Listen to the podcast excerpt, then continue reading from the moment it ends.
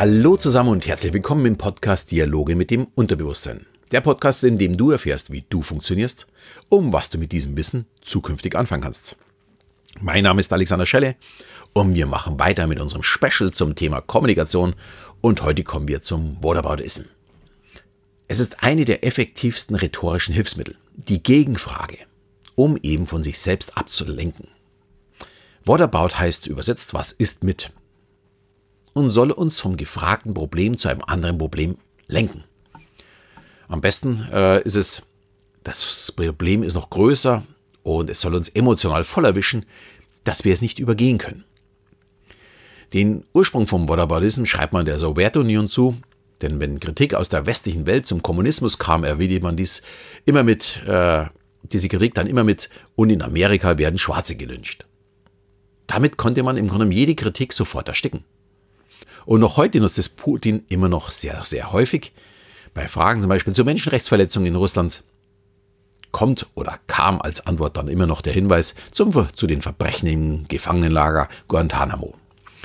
Oder die Krim-Annexion wurde gleichgesetzt mit den Militäreinsätzen im Kosovo. Und auf die Frage an Putin, ob Russland auf den ja, amerikanischen äh, Wahlkampf 2016 Einfluss genommen hat, antwortete er dann ganz einfach, legen Sie einen Finger auf ein zufälliges Land dieser Erde, egal wo Sie landen, überall hören Sie Beschwerden darüber, dass Amerika sich in die Innenpolitik, Innenpolitik dieses Landes einmischt. Finden Sie das in Ordnung? Ja, man kann sich gut vorstellen, dass jede weitere Frage dann einfach überflüssig ist. Man ist gefangen in der Gegenfrage, die natürlich vom Wert ja dieselbe Stärke haben muss, aber nichts leichter als das. Alle Staaten haben in ihrer Geschichte genügend Dreck am Stecken, auch die Amerikaner und viele auch in der jüngeren Geschichte. Also so gesehen ist es überhaupt kein Problem, etwas zu finden, was mindestens gleichwertig ist oder gleichwertig schlecht ist, sagen wir mal. Und natürlich wird diese Technik eben nicht nur in der Politik eingesetzt, Mittlerweile kann man dieses sehr, sehr häufig in Facebook oder auf jedem anderen äh, Social-Media-Kanal nachlesen. In jeder zweiten Diskussion über unsere ja, wichtigsten Themen kann man diese Gegenfragen nachlesen. Letztes Jahr war es das Klima, wo man gegeneinander aufwog, was schlimmer ist, ob das der Diesel ist, das Kreuzfahrtschiff oder die vielen Flüge der grünen Politiker. Man sucht nicht nach einer Lösung, was ja das Schönste wäre, sondern man macht einfach das Problem klein, indem man auf andere Probleme verweist, die vielleicht sogar noch größer sein könnten oder zumindest gleich groß sind. Und dieses Jahr werden die Toten der Corona-Pandemie ja fleißig mit Millionen verhungerten Kindern in Afrika verglichen. Und wie wenig es doch dann wären. Ich muss ganz ehrlich sagen, ich finde es schrecklich, da ein Leid mit dem anderen aufgewogen wird, statt zu sagen, wir müssen beides bekämpfen. Die Dinge haben einfach überhaupt nichts miteinander zu tun. Und ich habe auch einige, gerade so in der Anfangszeit im April, Mai, als das die ersten Male kam, angeschrieben und gefragt, ob sie denn bereit wären, bei meinem Wasser für Afrika-Projekt aktiv zu werden. Da können sie dann tatsächlich dieses Leid in Afrika lindern. Hat nichts mit der Pandemie zu tun, aber sie würden das andere Problem in den Griff bekommen, wenn ihnen das so wichtig wäre. Als Antwort bekam ich dann entweder gar nichts, also da hat wirklich manchmal nicht mal geantwortet, oder es kamen dumme Sprüche oder Beleidigungen. Also es war nicht einer dabei, der tatsächlich gesagt hat, oh ja, hey, da mache ich auch mit. Es ging also wirklich nur darum, das eine Thema irgendwie runterzuziehen, runterzusetzen und nicht wirklich ein Problem zu lösen. Ich finde es wirklich sehr, sehr traurig, wie wir da miteinander umgehen.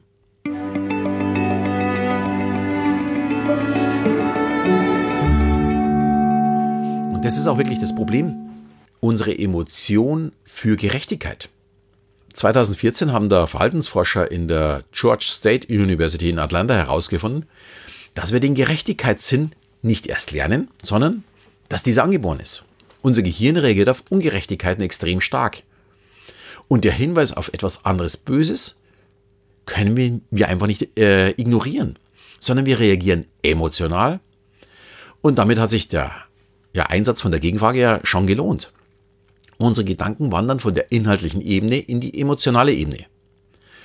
Und der Fragesteller hat jetzt das Problem, sich innerlich selbst verteidigen zu müssen, weil er das andere ja auch nicht gut findet. Und das ist ja die brutale Stärke und ja das Gemeine an dieser Gegenfrage, an dem Whataboutism. Ja, man kann diese natürlich auch im Business einsetzen. Im Vertrieb wird diese Technik genauso eingesetzt. Wenn gefragt wird, warum ist Ihr Produkt zu teuer? Dann kann er es ganz leicht antworten. Haben Sie sich mal die Bewertung über die Haltbarkeit unseres Produktes angeschaut? Wenn Sie es statt fünf Jahre für sechs Jahre nutzen können, ist es viel billiger als das der Konkurrenz. Und die haben alle Probleme mit der Haltbarkeit. Außerdem können dann eben auch noch hohe Reparaturkosten zusätzlich anfallen. Diese Kritik kann man durch eben diese Gegenfrage überhaupt nicht kontern. Wer kennt denn schon die nötigen Daten von den anderen Herstellern, wie lange das denen ihre Probleme oder wie lange denen ihre Produkte halten? Das können wir in einem Gespräch nicht aufschlüsseln. Und schon denken wir darüber nach. Hm, ist es denn tatsächlich so? Macht ja richtig Sinn, dass ich lieber das Produkt nehme, das länger hält. Egal, ob das nur eine Behauptung ist, aber es spricht uns sofort an. Und ja, die beste Antwort auf diese Whataboutism-Technik ist, wirklich beharrlich zu bleiben. Überhaupt nicht auf irgendwelche Ablenkungsmanöver eingehen und eben darauf hinweisen, dass man beim Thema bleiben möchte. Das sieht man übrigens auch ganz, ganz häufig bei Talkrunden von den Moderatoren, die immer wieder darauf zurückkommen, noch keine Antwort auf die Frage bekommen zu haben. Darüber kann ich mich immer wieder köstlich amüsieren. Und Markus Lanz, ja, hat ja diese, der glaube ich ja erwähnt schon mittlerweile jeden dritten Abend das Thema Whataboutism, wenn er wieder eine Gegenfrage bekommt. Das ist irgendwie so sein Lieblingsthema geworden. Und jetzt vor der US-Präsidentschaftswahl hat er im Oktober eine Trump-Anhängerin äh, in, in seiner Runde gehabt. Und da hat er auch ganz klar gesagt, dass ihre Gegenfragen eben nur Whataboutism ist und nichts mit dem zu tun hat, was Trump zu verantworten hat. Und sie hat immer nur auf das andere wiederum verwiesen. Also er liebt es mittlerweile, dieses äh, zu nutzen, aktiv zu nutzen.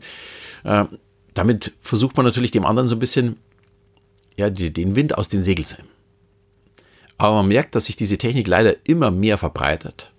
Und ja, sie trägt aus meiner Sicht nicht zu einer guten Kommunikation bei sondern Diskussionen werden dadurch eigentlich eher nur vergiftet, da es eine reine Manipulationstechnik ist und man ja da wirklich aufpassen muss. Und im Grunde wird es dann immer schlimmer, weil auf diese Gegenfrage kommt dann oftmals dann wieder eine Gegenfrage. Und hier als Antwort klar zu sagen, dass die Gegenfrage nur ablenkt oder auch den Fachbegriff Whataboutism äh, zu verwenden, finde ich dabei wirklich völlig legitim.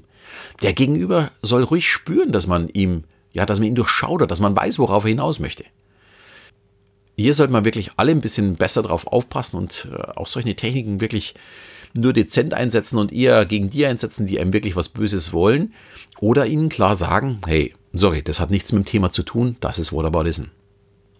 Ja, ich hoffe, die Folge hat dir gefallen. Mein kostenloses E-Book zum Thema verlinke ich dir wie immer in den Shownotes und wie immer freue ich mich natürlich über die 5 Sterne für diese Folge und in diesem Sinne verabschiede ich mich auch schon wieder. Bis zum nächsten Mal, wenn es wieder heißt Dialoge mit dem Unterbewusstsein.